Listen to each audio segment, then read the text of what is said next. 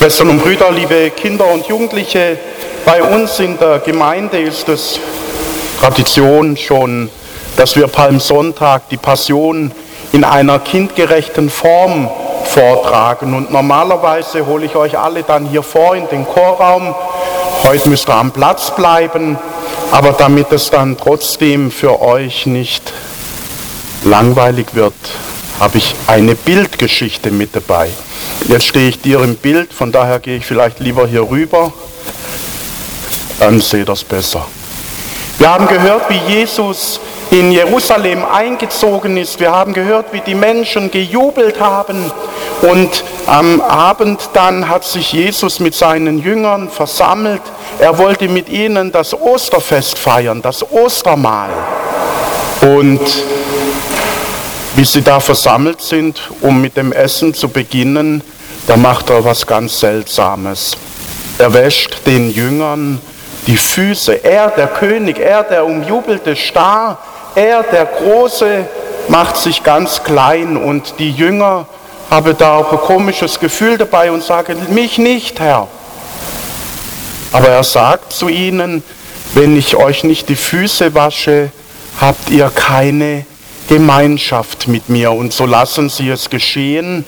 Und wie die Füße gewaschen sind, bricht er beim Mahl das Brot, verteilt es in die Runde, nimmt den Kelch, gibt es in die Runde und erklärt nun, habt ihr begriffen, so wie sich mein Leib, so wie ich mein Blut für euch gebe, so wie ich euch den Diener gemacht habe, so sollt auch ihr einander dienen. Und hier vorne sieht man, da ist schon einer bereit, nämlich der Judas, er hat den Beutel mit dem Geld, den er hat für Geld den Herrn verraten. Er geht hinaus in die Nacht, um seine Soldaten zu holen. Und auch Jesus geht hinaus in die Nacht. Er geht an den Ölberg und bittet die Jünger, bleibt bei mir, und betet mit mir. Und er betet und er bekommt Angst vor dem, was vor ihm auf ihn zukommt. Und er hat solche Angst, dass wir im Evangelium hören, dass er Blut schwitzt. Und was machen die Jünger, wenn er genau hinschaut, hinter bei den Olivebäume? Sie schlafen. Und er geht zu ihnen hin, weckt sie und sagt, könnt ihr nicht mal eine Stunde mit mir wachen und beten? Und während er das noch sagt, kommt der Judas und mit einem Zeichen der Liebe und der Freundschaft, nämlich mit einem Kuss, verrät er ihn an die Soldaten. Denn er hat vorher zu den Soldaten gesagt, den, den ich küssen werde, den müsst ihr verhaften.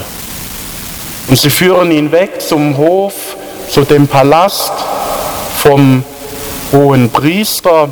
Johannes und Petrus gehen ihm nach und sie kommen bei den Wächtern am Feuer vorbei und da ist auch eine Frau und sie sagt, hey du, gehörst du nicht auch zu diesem Jesus? Und Petrus sagt, nee, den kenne ich nicht. Dann sagt einer von den Soldaten, aber ich habe dich doch im Garten gesehen. Nein, nein, das war ich nicht. Du warst es doch, sagt ein Dritter. Und Jesus sagt, ich kenne diesen Jesus überhaupt nicht. Und in dem Moment kräht der Hahn und ihm fallen die Worte ein, die Jesus zu ihm gesagt hat. Doch bevor der Hahn kräht, wirst du mich dreimal verleugnet haben. Und er geht weg und weint. Jesus wird den Soldaten übergeben, die ihn zu Pilatus führen. Er verurteilt ihn zum Tode und gibt ihn den Soldaten, dass sie mit ihm ihren Spaß, ihren Spott treiben können. Und sie ziehen ihm einen Mantel an, sie setzen ihm eine Dornenkrone auf und sie geben ihm einen Holzstab in die Hand und rufen, Heil dir König! Und sie lachen und sagen, Heil König, und sie verspotten ihn. Dann, la dann laden sie ihm das Kreuz auf die Schulter, er muss das Kreuz selber vor die Stadt hinaustragen, weil er aber gegeißelt wurde, gepeitscht wurde, weil er die ganze Nacht wach war, weil er schwach dadurch war, stürzte er unter dem Kreuz und die Soldaten haben dann den Simon von Cyrene, der am Weg stand, den Auftrag gegeben, hilf ihm, trag du mit ihm zusammen das Kreuz. Sie kommen zum Golgotha-Berg, sie ziehen ihm die Kleider aus, sie schlagen ihn ans Kreuz und wie er am Kreuz hängt, sieht er seine Mutter und seinen besten Freund, den Johannes, und er sagt, Johannes, siehe deine Mutter. Und zu seiner Mutter sagt er, siehe dein Sohn. Und ab diesem Tag sorgte der Johannes für Maria, so als wäre er ihr eigener Sohn. Dann hat er gerufen, mein Gott, mein Gott, warum hast du mich verlassen? Und am Ende in deine Hände gebe ich meinen Geist. Und dann starb er. Als er gestorben war und weil ein großes Fest, nämlich Ostern, vor der Tür stand, wollte man ihn nicht hängen lassen. Und so wurde er vom Kreuz abgenommen. Er wurde Maria in den Schoß gelegt. Sie hat sich von ihm noch einmal verabschiedet und schließlich gab man ihn in der Nähe von diesem Berg, dahinter seht ihr noch die Kreuze, in ein neues Grab. Schwestern und Brüder, liebe Jugendliche, liebe Kinder, die Stimmung kippt.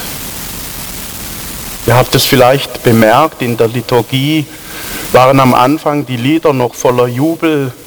Nach der Lesung wurden sie schwer, wurde der Text schwer, die Stimmung kippt. Die Stimmung kippt, der, der als König verehrt und bejubelt in die Stadt kommt, wird von den gleichen Menschen ans Kreuz gegeben. Die, die Hosianna riefen, rufen jetzt ans Kreuz mit ihm. Bei der Vorbereitung habe ich mal überlegt, ja, woran liegt es eigentlich, dass diese Menschen so kurz danach so all sich anders verhalten? Und ich denke, es hat mit den Erwartungen zu tun. Die hatte die Erwartung, jetzt kommt unser König, jetzt kommt der, der unser Land befreit, jetzt geht es den Römern an den Kragen, jetzt wird die alte Herrlichkeit wiederhergestellt, das Volk Israel, das Gottesvolk hat im eigenen Land wieder das Sagen. Und dieser Jesus hat eben nicht ihren Erwartungen entsprochen.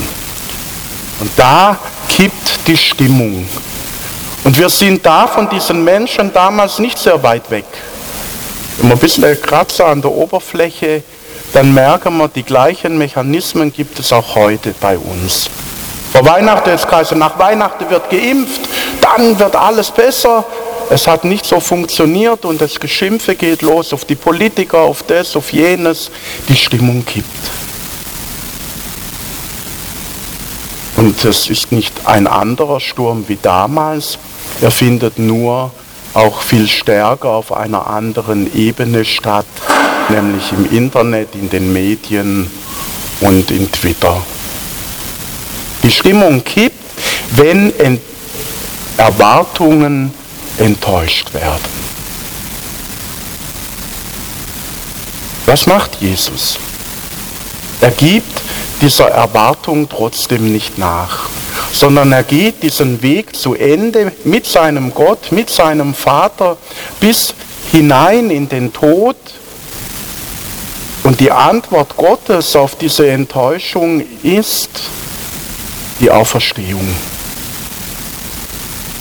Wenn wir hinschauen, bedeutet Enttäuschung, ich werde einer Täuschung, die ich mir vor Augen geführt habe, beraubt auf die richtige Blickrichtung hingewiesen. Ich entdecke die eigentliche Wahrheit. Und dadurch, dass Jesus diesen Weg zu Ende geht, durchbricht er auch diese Spirale der Wut, die bei der Enttäuschung entsteht.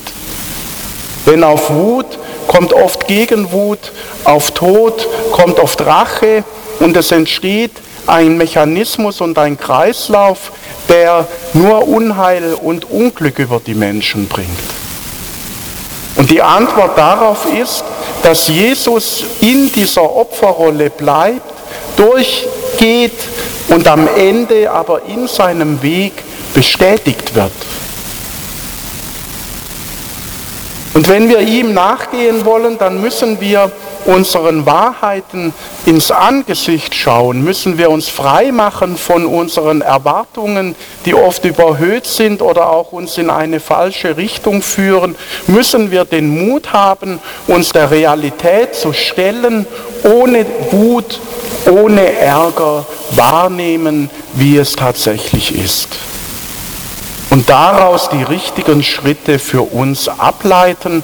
Und als diejenigen, die in der Nachfolge Jesu stehen, sind eben auch da die richtigen Schritte, die Schritte der Liebe.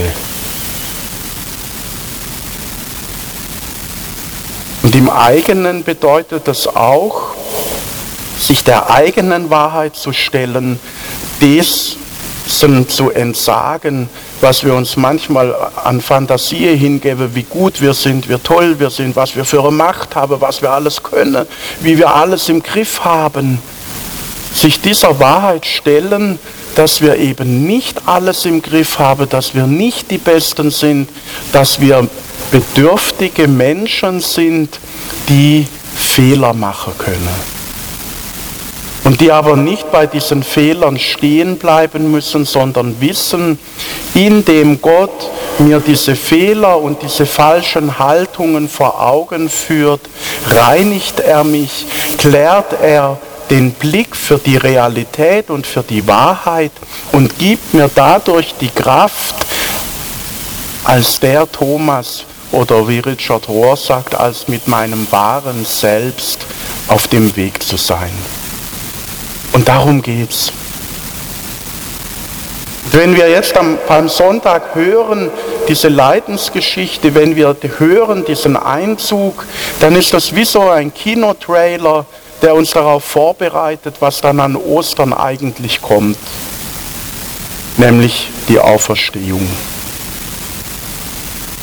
Und uns dem zuwenden und aus dieser Hoffnung heraus die Schritte im realen Leben zu gehen, dazu lädt uns diese Karwoche ein.